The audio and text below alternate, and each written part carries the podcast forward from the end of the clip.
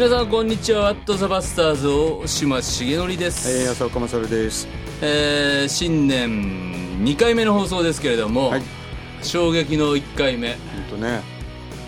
もう鳥肌立っていやいやいや。ゾワゾワゾワいやもうなんか本当にもう今もふわふわしてますけど。あ本当ですか？もう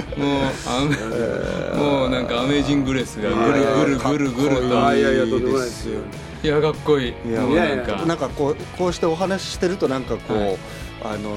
初めてお前回お会いしたばっかりなんですけど、なんかもうすごく先生に親しみを感じているんですが、本当ですか？一方的に、はいまあ、あの歌声を聞いて、うん。もう一回あのなんていうか すいませんちょっとあの近づきすぎて。ました。よく言いますよ。いやいやいや。ということでね、はい。前回に続きまして、はい。ゲストに陣内先生をお呼びいただいてますが、はい。ありがとうございます。これワットザパスターズだったんですね。そうそうそう。これあの大島先生の言い方でねワットザバスターズだと何 なこの人たち何バスターズなのかなってずっと思ってたんですけどパスターズなんてあ失礼しました。もうなんかゴーストなんかそうそうなんかねこうサタンをバスターバスターみたいなそういうかと思ってたらじゃあパスタ失礼しました。はい。すいません。いやいやなのでちょっとお呼びしたっていうのがね。そうですね。僕もパスタでしたね。そうでした。すいませんでした。うんはい。あの新成人がね。はい。成人式だったんですね。あそうか。そうそうかそう今日今日そうですか、ね成人式、はいえーなんかああ今日そうじゃないのかうんうん今日ではねはい、もうなんか今ちょっとうわ浮ついてますから、ねなんかなんだか分かんない。でも二十歳のみんなになんか先生はいあ一言なんかメッセージこう、二十歳でこんな感じいだったみたいな。やもうこれ一番困るんですよねなんかあの いや本当にあの僕最近思うんですけど二十歳の頃からなんか変わってます？中身。恥ずかしい。でねいや僕もねあの例えばあのこう田舎僕30周年だって言って、はい。あの田舎でこの間ね、はい。あのコンサートあ、あの企画してくださったんですよ、うんあ大きなホールであのデビュー30山口で。そうそうであのたくさんの人来てくださって、僕は胸をなで下ろしてステージ出たら、わあよかったお客さん埋まったしと思ってね、でもだんだんコンサート進んでいってこう客席が少し見えてくるじゃないですか、そしたらもうほぼ全員知り合いなんですよ。学校とか、ね、教会関係とか、でそうやって考えても急に恥ずかしくなってもう我に帰らないようにしようって一生懸命頑張ったんです。それで、終わってこう CD なんか売ってると皆さんこう並んでね、元気だったってこう、でね本当にこう二十歳ぐらいから、まあ、まあ変わってないんですよ。ただただみんな僕もそうですけど特殊メイクでこういろいろ髪の毛白くなったりちょっとこうほっぺたが膨らんだりあれ絶対特殊メイクなんでねまあ、僕もそうなんですけど。あみんな特殊メイクお互いしてるんだなっていう感じで中身そんな変わってない感じがします。だから今あの二十歳の人たちは、まあ、今のこの人間関係ももちろん大事にして、これからのあのこう出会いも大事にしてでもまあ大して中身はそんなに50人が言うのも変ですけどそんなに変わんないって思いますね。信玄ですね お前は50になっても変わらない。なんかでも二十歳の子、まあ、とにかく僕はそのあの二十歳の頃はちょうどそれこそ、あのシンガーソングライターになってプロになりたいっていうことばっかりだったので、ん。もうそれ一色でしたけどねやっぱり。それがね実現していやいやいやそうですもうスマッシュヒットドーンといって、ん。でもそうやってずっと続けていきながらまあまあ紆余曲折あったとおっしゃいましたけどはいはいはいもでもまあラブラブ愛してるがあり キンキキッズの話もありはい。ツアーもあり。ツアーもアルバムありもあり。一枚アルバムがね。えアルバム合計何枚ですか？えっとね、オリジナルアルバムは11枚です、11枚えです、今ねだからその12枚目をね、んもう完全数であるその12枚目を今年中になんか出せたらなって今あのすごく思ってます。じゃあもう新曲どんどん。そうそうそうそう。はいえね、ちょっとあのマニアックですけども、昔のヒット曲もあのこうあのいろんな権利が切れて、あの僕が取り直しても僕大丈夫なんですね、まあ本当はレコード会社のいろんな権利あるんですけども、もう随分経ってるので昔の曲を少しあのリメイクした曲もちょっと12曲ボーナストラックで入れて、あのアルバムが新しいのできたらいいなーなんて。ファンにはたまらないですいねやー思ってるんですけど、ん。こればっかりはこうまあでもあの妄想してればなんとかなるっていう一応こう自分が思ってるので常にこうこういうことできたらいいなって思いながら過ごしてますけどいやでもその52歳になられた、はい。ね神野先生が書く歌詞っていうのがまたね、ねえ。どんな歌詞書かれてどんな歌歌われるのか本当ですね、えー最近ちょっとやっぱ20代の時に歌ってたあの歌詞がこう歌いながらきついことがありますからあのねそういうもんですか？いや深呼吸っていう曲がね、最初にこうあのメントスの CM になってヒヒットしたんですよ、でそれはあの右手に掲げた強さと左手に掲げた優しさっていうのがあるんですよ。であの右手に隠した弱さと左手に隠したわがまま操作深呼吸って曲があるんですけどその頃はまあ人生にね一歩出ていく時に、こう自分がどこだけ自分の限界があるのかなとこうそういう意味で深呼吸だったんですけど、最近本当に息が切れるんですよ。はい。本当深呼吸必要だなと思って、ね、いやいやあの歌だっていいですよね。ありがとうございます。弱さを隠してね。わがままを隠して。でも深呼吸なんだでもこういう歌なんかもやっぱりその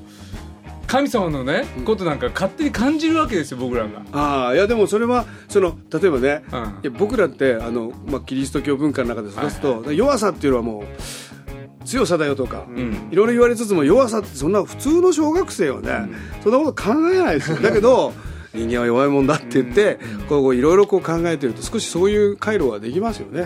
だから面白いなと思ったりしますけどふとそんなこと意識せずに書いてもそういうものが出てくるなっていうのはやっぱりこうあもうどっかで考えてるのかなっていう。聞き続けてきた、まあ、そういう意味では聖書の言葉お父さんの説教。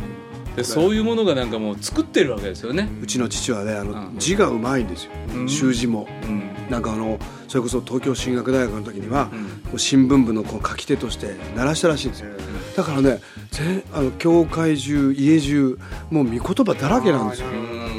もうちでっかいのからちっちゃいおしっこしててもこれ紙を間にこうここに貼ってあるような。だから俺多分耳戸島じゃなくて目戸島ですね。目から意味わからず入ってるっていうね多分ね。なるほど。触れていっぱい言葉にうんインプットされてた。インプットされてそれが本当はそんなその時は意味分かってなくてもうんきっと入ってるんですねきっとね。なるほどねいやーしてやられてしまいましたけどね、うん。親父に、うん。でもその深呼吸ふっと息をね。うん。でそういう歌を20代の時作って、うん。そして、えー20代30代になって、でも牧師になるぞっていうふうな時の転機っていうのは？あのねそれこそね、あのー30代中盤ぐらいにまあえっ、とあまりこううまくいかないことがいろいろある中でやっぱこう人生人となりをこうと問われるようなこう決断の時ってあるじゃないですか、うん。いろんなことでね右か左かって、お前はどっちを選ぶんだっていう時にやっぱこうアイデンティティみたいなのを考えたことがあったんです。30代半ばぐらいに、うん。俺はでもそもそもこれ今大変で苦しいけどなんでここにいるのかなって考えたら、あうん大学夜逃げして、ね、あの途中にもうね親とか親戚とかも適当にごまかしてここ好きな方でやらせてもらったなっていう、うん。そういえばあのさっきのあのこうあの僕のあの深呼吸じゃないですけど、うん歌書いても音楽してもやっぱどっかそういうもんで自分であのちっちゃい頃からいろいろ吸収したものが出てるんだなっていうのが分かってくるじゃないですか。うんうんあ自分の人生あを作ってきたものを振り返って。そうですね。僕は何によって育まれたのかなってよく考えたら、まあ、教会で生まれ育ったんだなっていう感じがはたと気づいたのは30代半ばで,、うん。でそしたらねあのそういうこと考えると面白いんですよ。だからもう牧師やってあの働いてるかつてのクラスメートとか、うん。いやお前のラジオ番組聞いてるよとか言って、あの山奥のちっちゃい教会からファックスくれたりとか、いろんなこう不思議な偶然がいっぱい起こるんですよ、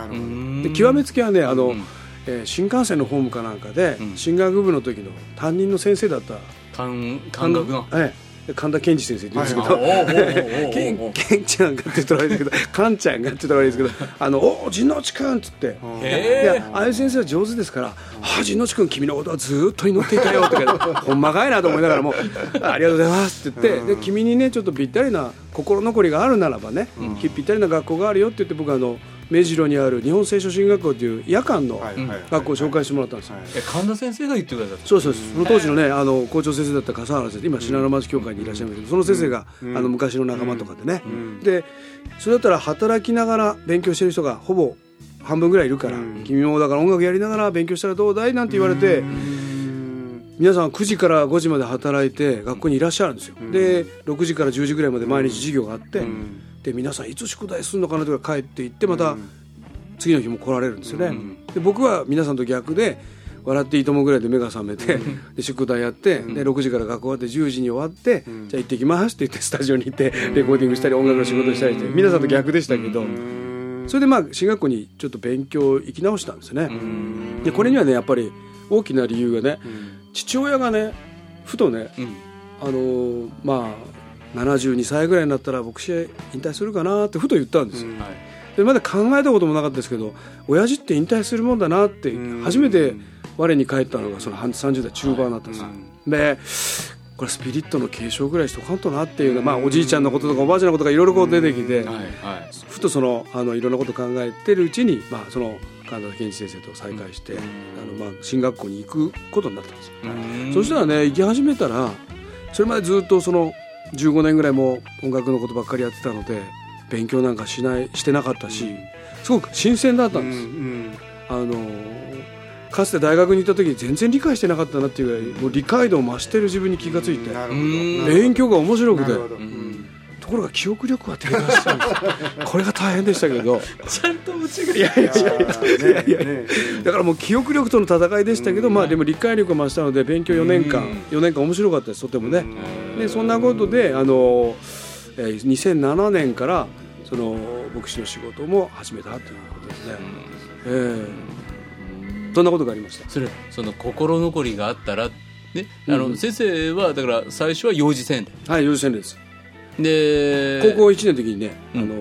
新興告白をしました、うん。でみんなえそそれ何きっかけあのそれはね親父といろいろ話してて、ん。いやお前こうやって育ってきたけども、うん。お前はこの生き方を受け入れるのか入れないのかって、いやそれは受け入れるよ。じゃあじゃあお前クリスマスにお前新合格しろ。みたいな命令で。はいっつって。もうちょうど僕ちょうどあのちょっとこう色気づいてパンチパーマかけてましたけどみんな友達がパンチで洗礼とか言ってあの からかってましたけどね。でもまああのよくパンチパワーだったっていうのが流行りだったんですその上の。一番かっこいいのがマジパワーだったんですね。その当時は。んその当時はちょっとねうんなめ猫世代ですから。なめあ猫世代。なめ猫世代。はいちょっとこうね。下敷きとかありましたよね。ありました。そうそうそう。もう学ランな長ランだった長蘭あ長蘭長蘭でしたよ最後の。僕らの次ぐらいから短蘭に変わっていくぐらいの。はい僕ら短ランでしたあ僕ら長蘭でしたね。ボンタン。ボンタンボンタンタックがいっぱい入ってましたね。はい 懐かしい。そうなんですね。そうですか。はい。まあ、だからあの僕は例えば洗礼を授けることもありますけど、ん。なんていうんですかね。あのなんか納得できてから洗礼受けますみたいなお話もあるんですけど、いや僕は納得して受けたわけじゃないですよっていう、僕自身が、親父がね、親父に言われてね背中ポンって押されて「はーい」って言って受けたけど、まあでも今考えると、ん。それはとてもあのいろんなことを考えさせられてよかったですよなんて言って、もし納得いかなくても、あのどうですかっていう 自分をこう題材にして言うんですけどね。ええ。でもその先生がそのまあ例えばいやもう一回聖書の勉強ね途中までなってたからそれうん。もう一回やろうっていうのはまああれですけど、はいはい。でもそれ学び終わってうん。実際牧師にまでなろうっていうのって結構そうなんです。ね。やっぱでもあの不思議とですねそうやってあのまあああいうご存知のない方には別世界ですけど、やっぱこう志す人たちが、もうちっちゃい学校ですよ、10人ぐらい1学年10人ぐらいでいろいろ勉強していると、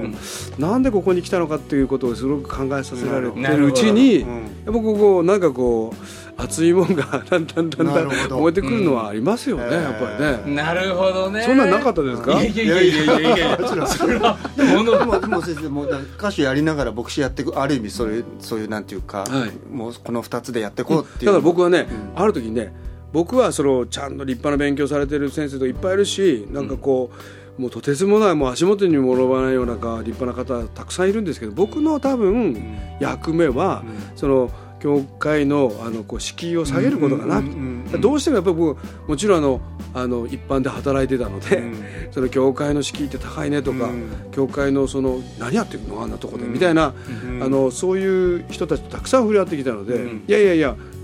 あの特別なことは何もなくて、うん。敷居低いんだよっていうのをうん。僕多分そういう役割なのかもしれないなって思い始めて、うん。なんかねサンタクロースってあるじゃないですか、はいはい。ね、はい。でサンタクロース、まあ、本当はセント・ニクラウスなんですけど、あのサンタクロース的な、うん。だからあのこのこう橋渡し的なことができたらいいなぐらいのことはちょっと横切ったんですよ。ね、ええそしたらちょうどねその僕が進学校で勉強してる時に、うん。あれよかったらうちの教会イベント秋やるんですけど、うん。あのもうそんなご自分の歌たくさん歌ってくださいって言って、うん。あのコンサートを教会で企画してくださったのがあって、あはい。もしかしてこれあの用いられるうん。あの道かもしれないなと思って、はい。チャーチコンサートっていうのはあのその新学生時代から少しずつ始めたんですよ、うん。そしたらまあすごくあの声がかかるようになって多分僕の音楽の友達は「お前何それ教会と業界の隙間産業やな」とか言いながらこうあのなんかこうすごい隙間やなみたいなあのもう面白がられましたけど。でも教会行ってかつてのなんかヒット曲のねあの喜んでくださる方もいれば「あ賛美歌そうやって歌ったら面白いですね」っていう方もいらっしゃってまああのチャーチコンサートもするようになったんですよね。であの、まあ、自分が実際招かれた教会はその僕がやってる活動もあのある程度こうあの認めてくださって、まあ、それゆえに時々ね教会全然関係ない人も教会来てくれるし。先生頑張ってくださいっていうね、いろんなところでいろいろボンバン働いてたくさん稼いで献金してくださいって 教会の人言ってますけど。え先生今の教会はどちら？今ね吉祥寺にあります、はい、東に美しいって書いて東美教会。あのメソジストプロテスタントっていう教派のあの、ある教会で。で毎週あのコンサートやってると例えばあの地方でコンサートやって帰ってきて、あのこう礼拝しますよね、そうするとなんか地方の公演地野先生私あそこ行ったんですよって言って今回は子供がディズニーランド来るっていうから、うん、一緒子供と一緒に東京来たついでに、先生の教会来ましたみたいなご婦人が目を輝かせていらっしゃるんですよ、うん、で礼拝終わって送り出す時に残念そうな顔されてて「先生礼拝は普通なんですよ」って。あすいません。あの音楽が30年やってますけど牧師ちょっと駆け出して頑張りますみたいな感じで、まあ、普通の礼拝でよければいつでもやってますから、はい、少しでも自分でもねこれは課してることなんですけど、例えばこうコンサートを見たりとか、うん、楽しくするとかっていうのは、まあ、ずっとそれを仕事にしてきたので、うん、それは苦痛でもないしいろんなアイデアもありますけど、うん、まあ、僕にとって僕もあのあの例えばウィークでずっと賑やかな世界にいて日曜日は静かに過ごしたいな、静かな礼拝が好きなタイプなんですよ、でまあ普通に粛々とやってるんですけどもまあ旗から見たらああの神之内さんが礼拝やるんだからきっと楽しく盛り上がってんじゃないかなみたいな「いやすいません普通です」みたいなそういうのは時々ありますけどね。それもまたいいですよね。ね それもまたいい、だからそそういうところに先生のなんていうんですかね信仰とか。ああまあ本当にね僕はね僕のコンプレックスはね不良性がないんですよ。つまりねどんな不良な格好をしても、型が破れないんですよ。不良になれないんですよ。これは本当にあのその ARB とか憧れてね、もうあのこう反り込んだりとかいろいろしたけど、格好は真似できても不良性、まあ、音楽を作ってますと、身なりは普通でもね本当に不良性、まあ、いい意味の不良性がある人かっこいいんですよ、作る音楽も、あの既成概念を吹っ飛ばしてね、それやられちゃうとも何もできないなっていうかっこいい人いっぱい見てきて、僕のコンプレックスはね不良性がないどこ掘っても出ないってことであのこう無理ができないんですよそれがちょっと僕のコンプレックスでもあるんですけどね、何ですか？引かないでくださいよ。いやいやいやなんかねそんなもう初めてお会いしてこんなこと言うのあれですけどすごく先生のその自然体がなんかそれに見せられるなっていう。これはね本当に僕はもう、自分の恥をさらすようですけど、うん、今時恐ろしい YouTube とかあるじゃないですか、うん、まあ僕は本当にこう肩肘張って格好つけて力んでた20代だったんですよ、まあ、でもそうしないとあのこうやってられなかったっていう自分もいるんですけど、そこを経ているので、あのこうなまあ格好つけても何も出てこない出てこない時は出てこないんだっていうことを、まあ、経験したのでできるだけその自然体がいいなとは思うんですけどね。そういう姿はね牧師になった時だって、牧師の若い世代もやっぱ肩肘張って牧師始めるじゃないですか、そうですね力まざるを得ないというか、頑張っちゃう、ね、頑張っちゃって、大きく見せようとしたりとか、なんかすげえやれてる感出そうとしたりとかして、そしてなんかしんどくなるっていうかどんどん自分を追い込んじゃって、牧師続けらんねえなとか、ね、やっぱりねやっぱり一人の人間ですからね大変ですよね、ね、背負いすぎちゃうと、うん、僕も友達にももう責任感がもう異常に強くて何でもかんでも背負い込んじゃうあの牧師さんいますけど、うん、やっぱりこう僕はそのうまい具合に音楽やれてるから、うん、まあこの歌える時間があるけども、うん、彼は趣味もあんまないから、ちょっとこうつながろうよとかって最近つながってね、いろいろしてるんですけどやっぱこう限界ありますよね人は一人だとね、うん。うん。うん。大変だと思います。だからぜひあのこの教会から、うん、その教会に行かれてる人がこれ多分いろいろ聞かれてるんですよね、うんうん、牧師をいたわってあげてください。本当ですよ。本当に、ね、でもその、はい、奥様とかはその牧師になるってなった時いやもういやもうだから彼女は全然その牧師のボの字も想像してなかったでしょうから、うん、彼女多分人生大転換じゃないですかね。だって出会った時はクリスチャンじゃのくりで、うん、あのつまりあのラジオ局に勤める、うん、あのある地方の女性だったんですけど、うん、で仲良くなって、でまあでも結婚する段になったらね、その子はじあのあのミッションスクールの出身だったんですよ。高校大学と。だから「いや主の祈り言えるよ」っていう感じで「えそうなの?」みたいな「いや毎週賛美歌選んでたけど」みたいな「何か?」みたいな。ねでお父さんがその学校の関係者でだからまあその違和感なくあのこうつついてきてはくれますけど。でもほらクリスチャンホームゆえのあるあるすぎて、うん。ノンクリスチャンから見たら、うん、何それっていうことたくさんあるじゃないですか、例えばあの、えー、教会の横に住んでると、ね、牧師さんの奥さんがこれやるのは当たり前と思われてるけど、うん、えなんで私がやんなきゃいけないの？っていうね、奥様持ってきたわよってお菓子渡されてもいや自分で広げればいいのに えなんで私に渡すの？みたいな。素朴な疑問を彼女いっぱいくれて、いや本当そうだよねっていうなんか僕も逆にあのずっと3代な3世代なんで。あの分かってなかったけど、いろんなこと逆に教えられましたね、また奥様すごいだからねそれが教会で今先生と一緒に。そうです。ね僕ねね本当になんかあの、まあ、なんかあるたびにこういろいろガーってこうカレーライス作ったり、うん、子供のなんとかってガーッ作るんですよ。この間もバザーね。はい、ガーってやる彼女時々ふと考えて、うん、こんな子じゃなかったんだ って思うことありますね。でも一緒になってそうやって、うん。ねそれそれは何きっかけで？そのいいよとかそのもう進学校行ったって牧師になったそのあれですよ。もうちょっとあのこれ言い忘れたらやばいなって今ふと、うん、その進学校に行くか行かないか結局最終的に背中を押したのはちょっと連れ合いですね。今勉強しないでいつやんのポンって言われたので「だよね」って言ってあの行ったんですよ。だからおかげさまだったんですけどね。だから最最後の決断はうんっていう時にその釣り合いがポンと、ね、これだけこれだけあの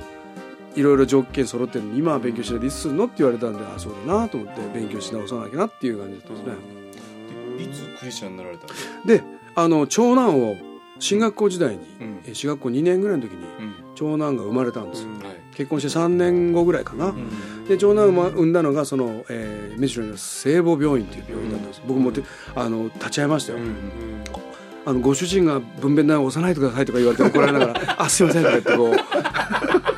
立ち会ったんですけど。でその時にまああの割と時間かかって、夜時に朝7時ぐらいまでかかってやっと生まれた時に分娩室にこう十字架があるのを、まあ、彼女を見て、あの素直にこう洗礼を受けますって思ったんですって、えー、僕僕ね悔しいからね本当にこれ正直言いますけど悔しいから絶対その俺から誘うもんかみたいなところがあって。あなんかそしたらまあそういうきっかけがあって彼女はその当時僕はまだ教会席が山口宇部にあったので、であの結婚式もその山口宇部でしたので、そこそこに行ってあの息子の幼児洗礼と彼女の洗礼一緒に一緒にやりました、えそれまたなんかねいい。本当ですか、うん、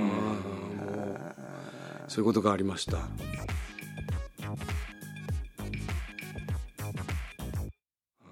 そのかつての音楽仲間の皆さんはそういう先生のこう、悩みの時期なんかも見てらっしゃって、えー、聖書勉強してらっしゃるっていうのは知ってる方は知ってらっしゃる、えー、そうですね。だから、まああの面白がってました。どうなんのかなっていうことでね。ね。でもあの別に音楽もあのそんな何かこう僕が例えば牧師になったから歌ってる音楽が劇的に変わるわけでもないし、その今まで歌ってるのもそんなに違和感ないから、あのよかったねっていう感じで、じゃあ俺も協力するよって言ってあの、その例えばクリスチャンじゃないけど、うんうん、チャーチコンサートでね、うん、人手が足りないと俺やるよとか、うん、割とこう仲間が協力くれたり、なるほどね、はいはいはい。やっ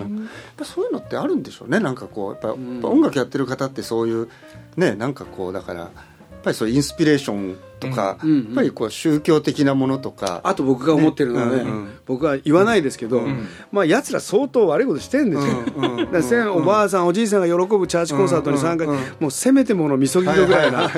やつらそういうつもりだったんじゃないかなって思ったりしますけど。なるほどね。でもやっぱりその、えーと、教会でね、あのーチャーチコンサートなんかすると、あの普通コンサート会場とかだとね、はい、あの暗くて、うん、うん、お客さんの顔って見えているようにあんまり見えないんですよね、うん、でもチャーチコンサートって、うん、もう一番後ろで笑ってこうやってやってくださる方の顔も見えるし、意外にあの僕の仲間には受けがいいですね、なんかこう緊張感もあってなんか楽しくなるのもすごくライブハウスと違うねなんつって、そうなんですね。やっぱりこう見える、見える感じが、寝てらっしゃるのすぐ分かるし。結構でもそうやってクリスチャンのシンガーの方があのプロのお仲間、うん、そういうふうにしてこうねそうですね。手伝ってもらいながらね、っていう方結構いらっしゃいますよね。そうそう。やってあ別にクリスチャンってなんかこうクリスチャンだからなんか怖い怖くないんだみたいな、うん、こう、うん、そのミュージシャンたちにも分かってもらえるし、うん、サンタクロース的なね。そうそうそうそう。そう、ね、はいそうなんですよね、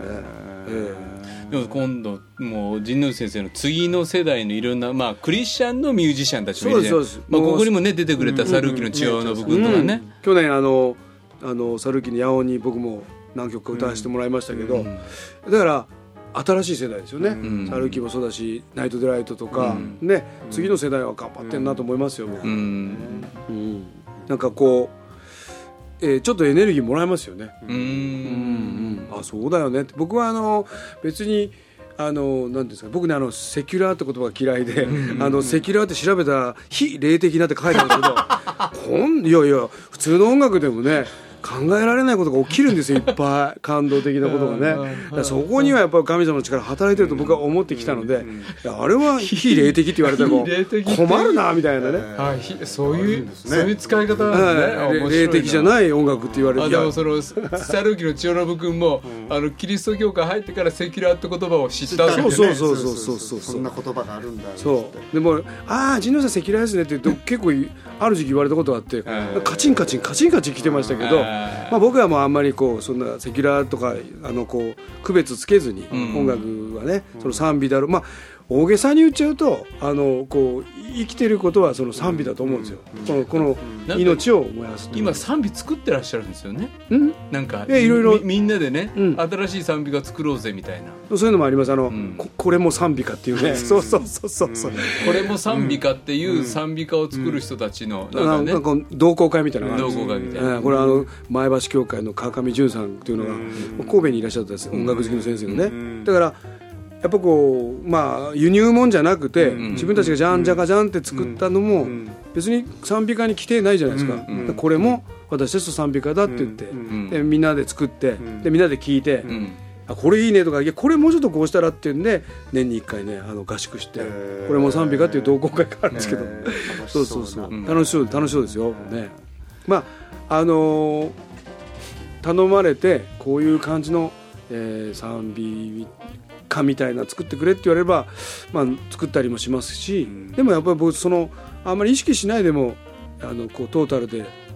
これはもしかしてこの、まあ、命燃やしてるわけですから、これは賛美なのかもしれないなっていうことは思いますよ。あのね、別にそういう言葉がなくても、ね、はいはい僕なんか人の曲聞く時もそういうふうに聞いてますね、例えばこれすごいなんか こういう例えば今先生普段どんな音楽聴きながらとか、あるいは今の音楽シーンをどんなふうに見てるか、僕それあのそうですね40代40代前半ぐらいまでは例えばラジオ番組ずっとやってますから、今の曲とか流したりとか。詳しいですよね、うんうん、でへえこうなるんだとか、うん、僕もちょっとこうその一位になったような気分で、うん、次こういう波が来るんじゃないかなとか思ってましたけど、うん、これ50歳過ぎてから、もう本当富にあの自分が大好きで音楽始めた頃の音楽を一人静かに聴くようになりましたね、あのなんかこう自分のルーツをすごく聴くようになりましたね。だから息子なんかがね、だんだん中学生ぐらいになって、あのどうせこの曲知ってるかっこいいよとか言われても、うん。うん、全然知らないですなるほど。全然もうあのアップデートな感じはあのあんま追っかけてないので。でも確かにでも諸先輩方もそうなっていったよなっていうのはすごい思い出すんですね。ね、僕らの10個ぐらい上の先輩も、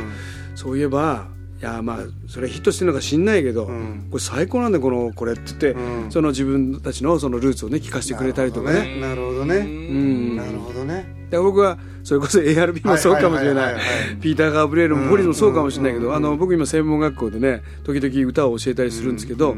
例えばその20世紀の名曲を、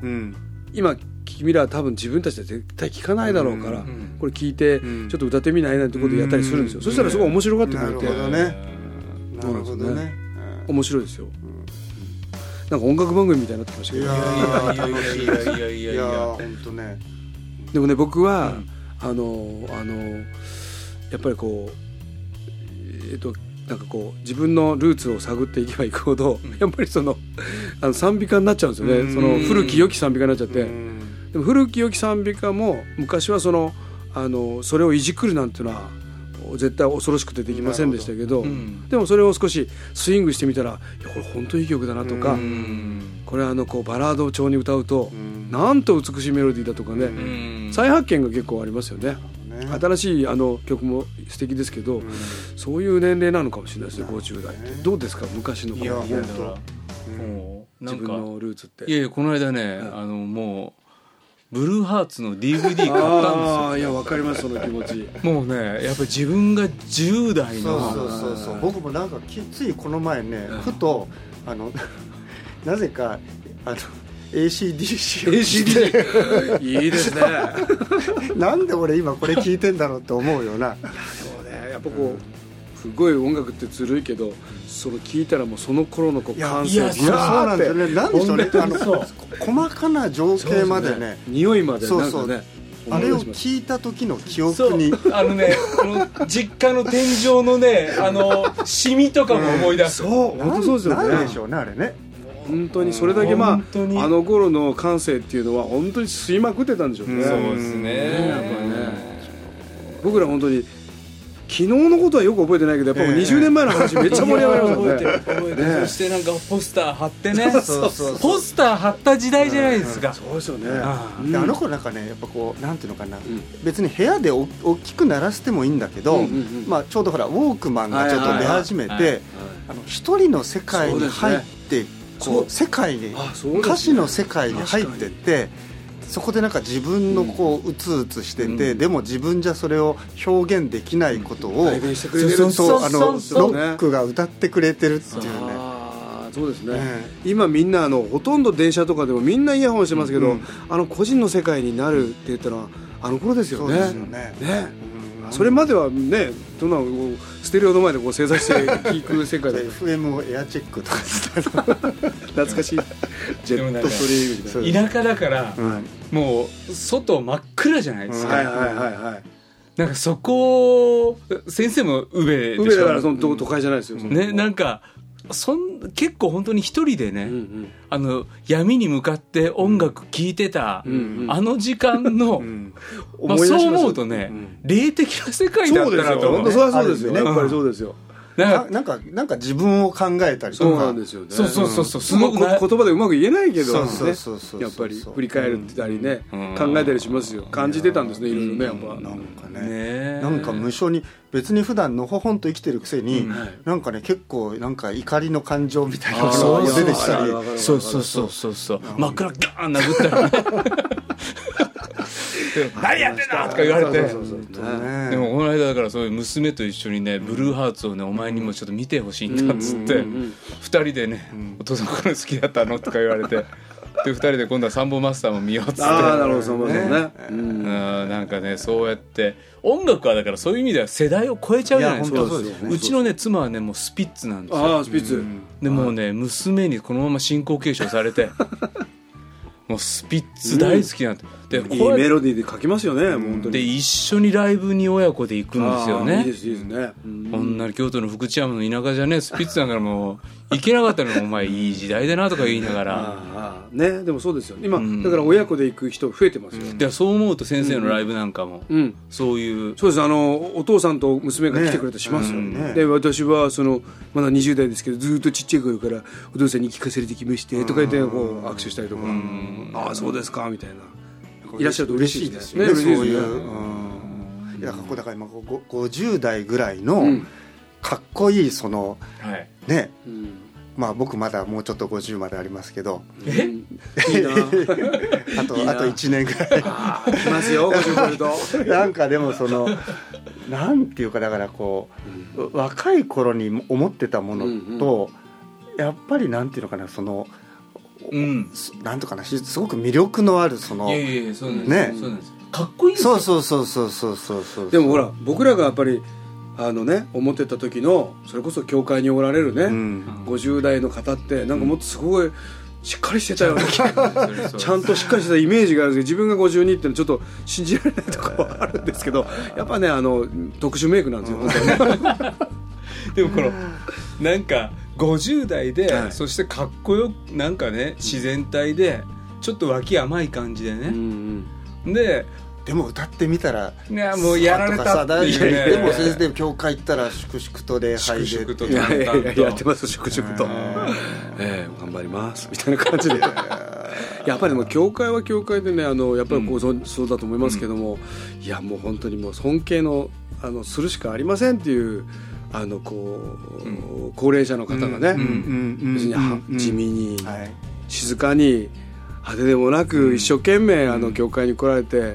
お祈りしてる姿はもう来ますよね、そうですね。ね本当に。もう僕もう何も言えませんみたいな感じで、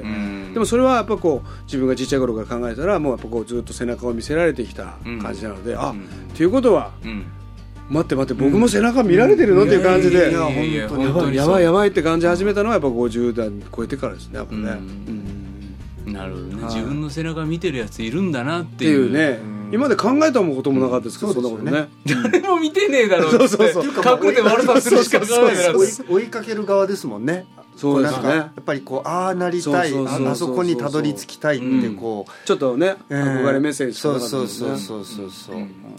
そうなんですよ。見られてるってことを考えるとちょっとこうあれちょっと待って背筋伸ばそうって 思い始めたのがやっぱ50超えてからかもしれないですね、えー、いやでもこういうかっこいい牧師がいてくださるっつうのはねいや本当にかっこよくないですけど本当に。いやでもいやもうじゃあもう歌も30周年超えて、はい、でもこの先も歌い続けてそうですね。だからまあ僕は基本的にもうこうなったからにはもう無理のない範囲で、無理で無理してもしょうがないので、無理のない自然体で、あのやれることをやりつつも、でもやっぱりあの音楽もその、まあ、教会のことも、本気でやらないとなと思いつつ、はい、できることは一生懸命やろうと思ってます。え先生もなんか、うん、もう一回ぐらいのありますか、え歌ですか？いやいやいやいやいやどうしよう。お。どうですかそうなんかその30周年、えー、いやもう何でもあのいいよって言ってください。あそうですか、僕あのあれなんですよ。牧師につくなって、うん、あのえっ、ー、と牧師になってね、うん僕のあのなんか僕んちは教会だったっていう本が演劇になったんですよ。えー、で演劇になってあのその劇中歌を書き下ろしてくれって言われて、えー、牧師になって初めて書いた曲が「あのあ嬉しい。Where is God」っていう曲であの中学生の僕が主人公だったんですけど、うん、礼拝堂で僕がこうストラグルするんですよ。その神様がいねえじゃねえかっていう僕がその主人公なんですけど、彼に歌って神野さんが直接歌を作ってくれって言われて「ええー、マジっすか?」って言って、えー、作った曲です「Where is God」って曲です。Where is God? 神様はどこにいる？Where is God? 今どこにいるだろう？願わくばあの悲しみのそばにあの寂しさの横にあの暗闇の上に What is love? 愛とは何なんだろう？What is love? 君は気づいている。願わくばこの手で差し出したい。この手で受け止めたい。この手で抱きしめたい。青い空を見上げて。僕は歌歌うよ。そよぐ風に乗っけて。この歌を歌おう。もしも今神様がここにいて聞いてくれているなら来てくれているならラララ。ラララララララララ。ララララララ。ラララララララララ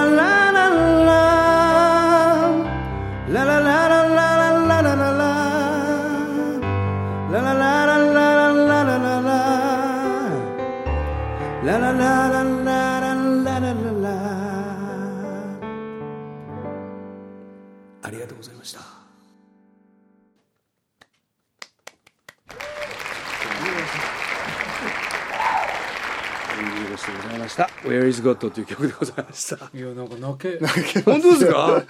いやもうありがとうございます。これがあのそのまあいわゆる牧師になって初めて作った曲なんですけど、これいや若者に聞かせたい。いや本当ですか？うちの教会のあの子にこの子に聞かせたいなっていう、まあ、本当に。僕もその反抗期の頃になんか親親父にねこうそぶいてカメラいいじゃないかっつってこう言ってた頃のことがちょっとちょうど舞台になったのでね、まあ、その頃の自分のことを考えながら今自分がそその頃の自分に歌うとしたらこういうことかもしれないなっていうそういう歌だったんです染みました。あ本当ですか？ありがとうございます。いや本当いい歌ですね。ありがとうございます。いや本当ね50超えて褒められるとこんなに嬉しいんですね。これねなんか本当先生なんか先生本当にこれ30周年記念はいはい。はい。あのもう形にもなってます。そうですか。それはそうですか。い。やいやいやでもちょっと本当にあのー、今回は、もう、本当ありがとうございました。何をおっしゃる本当にそうです。あの、請求書どこに送ればえっとね、PBA でいいかと思います。はい。あのー、部長なんで、はい。あの、なんとか、あの、いろいろ多めにだって。ありがとうございます、本当に。はい、でも、耳汚しでございました。はい。本当にありがとうございます。ありがとうございました。えー、もう、何も言葉がありませんけれども、皆さんからのお便り待ってます。メールアドレス、wtp.pba-net .com 番組の感想番組で取り上げてほしいテーマ疑問近況何でも何でも送ってください。ぜひ今回の感想をねあそれはそうですよ。また聞かせてください、ね、それは特に若い子たちがなんかね、はいいやこれ本当聞いてほしいな。いや聞いてほしい。今の歌なんかもうね本当に。ああなんか僕は自分の iPhone 入れときますもんありがとうございます。よろしくいやいやいや。でも、ね、先生のあの CD 今でもああの僕検索すればいろんなの出てきますから、アマゾンで買えますし、はいはい、ぜひ、はい、ぜひぜひ今年は今年は本当にちょっと新しいのを出して、それがね12作12枚目を楽しみ頑張ります。ぜひぜひ。はい、はい、今日の。神之内泰造 .com はい、はい、あります、はい、ウェブページ、はい、ウェブページ、はい、私もちょくちょく見させてありがとうございます。よろしくお願いします。えー、では今日のワットザバスターズ大島重則と。陣内大蔵と。浅岡勝でした。次回放送は1月27日の土曜日。寒くなりますけどみんな風邪ひかずに。受験生たちもね。本番ですね。頑張ってください、はい。ではまた。さよなら。さよなら。さよなら